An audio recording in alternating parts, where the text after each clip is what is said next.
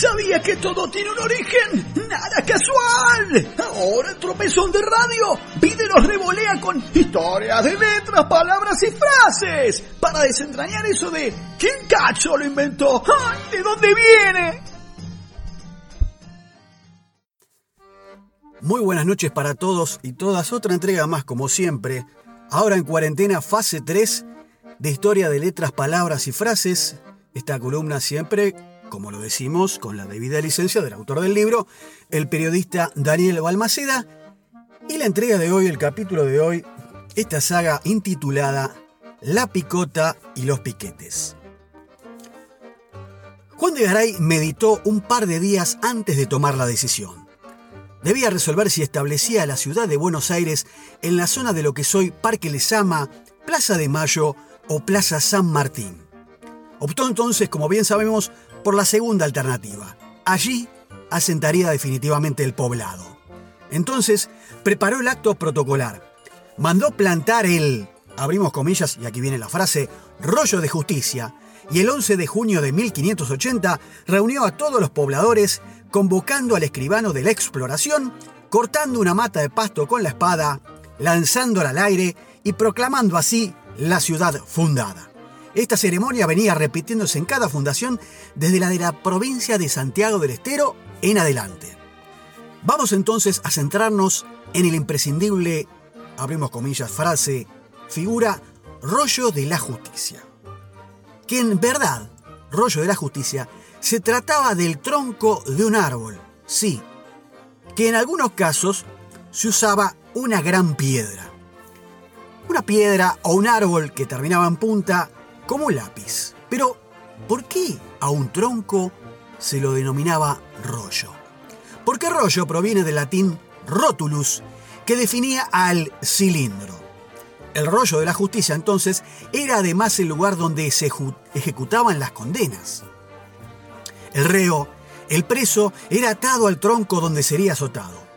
Luego de recibir el castigo se lo dejaba por horas allí para que todos lo viesen y lograran reconocerlo. También usaban el tronco para emplazar la horca y para otra forma de estrangulación con soga en la que, mediante un palo denominado garrote, se hacía un torniquete, lo que se llama el famoso garrote vil. Asimismo, en caso de muerte por decapitación, allí se colgaba la cabeza del ajusticiado por unos días en señal de escarmiento. Además, el tronco en medio de la plaza era una señal clara para los extranjeros que llegaban y una forma de decir, señores y señoras, acá se imparte justicia. El objeto que estamos describiendo tenía varias denominaciones. Además del rollo y tronco, por su forma de pico recibía el nombre de picota. Picota, esta palabra, este vocablo está emparentado con los piquetes, que en un principio eran un grupo de soldados, algo así como un comando, que se separaba de la gruesa formación para internarse en el campo hostil.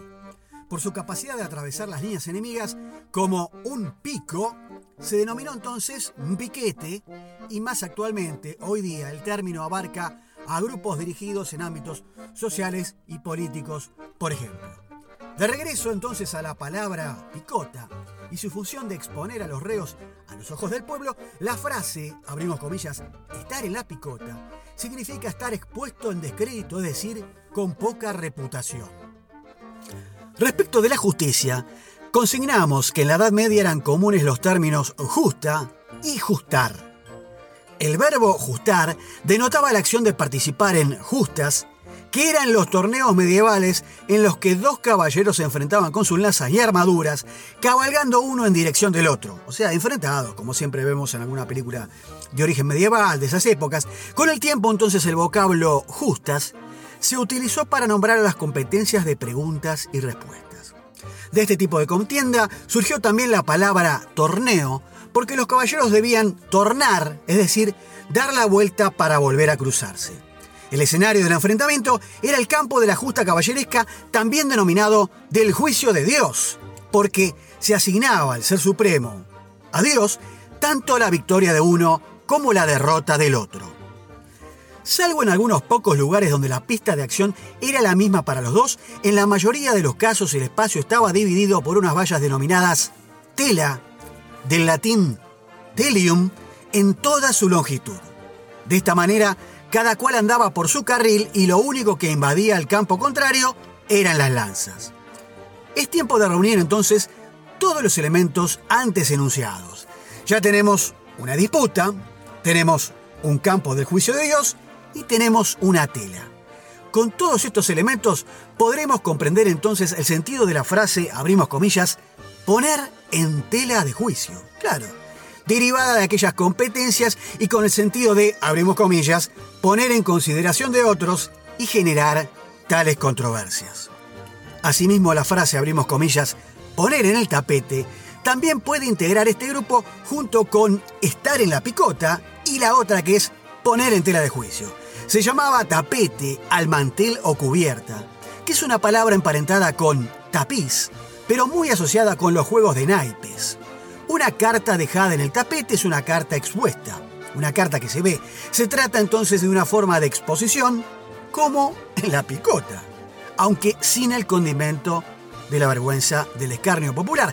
También contiene la idea de exposición la frase, abrimos comillas, sacar a la palestra. Entre los griegos, este término, palestra, era un espacio al aire libre, pero cercado donde practicaban lucha. Por último, el vocablo brete, por su parte, fue primero una trampa para pájaros que usaban los pueblos germánicos. Más adelante el término empleado para el cepo, que se ajustaba en los pies del reo, también se le decía brete. Por lo tanto, la frase, abrimos comillas, poner en un brete, es poner a alguien en un aprieto sin algún tipo de escapatoria.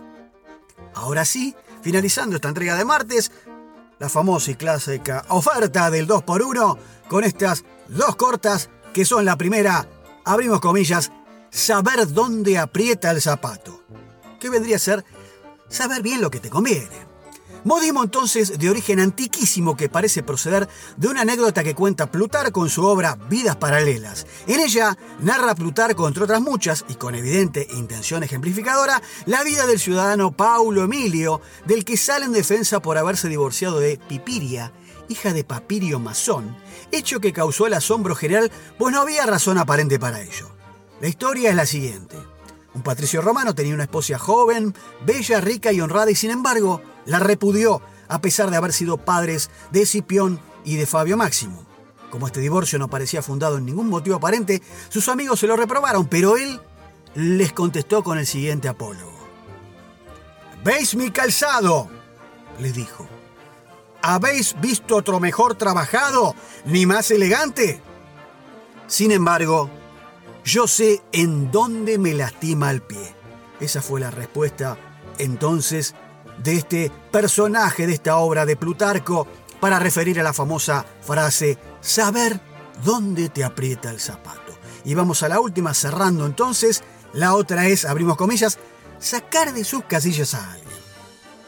¿Qué vendría a ser alterar su método de vida, hacerle perderle la paciencia al otro. Este modismo procede del vocabulario propio de un antiguo juego de mesa parecido al de las damas, muy popular en la zona de Castilla, España durante la Edad Media, llamado tablas reales, que se jugaba en un tablero formado por una serie de casillas semicirculares y en que las piezas, a impulsos de tiradas de dado, iban saltando de casilla en casilla a la vez que iban comiendo a las del contrario, es decir, sacándolas de sus casillas y de paso es de suponer que también sacaban de sus casillas, porque se alteraba, justamente el oponente o el jugador contrincante. Esto fue entonces el origen de la frase sacar de las casillas. Bien amigos y amigas, finalizando otra entrega más de historias de letras, palabras y frases, número que no me acuerdo porque las estadísticas son siempre llevadas por el conductor del programa. Terminamos entonces, nos encontramos la próxima semana, creador mediante, veremos cómo siguen evolucionando estos números de contagios que han tenido ya su pico, pero que algunos funcionarios dicen que todavía no estamos en la cima. Esperemos que todos seamos realmente responsables, cuidándonos, porque el Estado de ninguna manera puede poner un policía, un patrón o un vigilante detrás de cada uno para ver si usamos el orijo, si respetamos el distanciamiento y si tomamos todas las medidas precautorias de higiene y demás sugeridas por el Ministerio de Salud. Nos vemos entonces. Chao. Rebeldes, soñadores y fugitivos. Pide, Mo y el señor Q hacen tropezón de radio. Porque si se trata de vivir colgados de una palmera, ellos te arriman la escalera.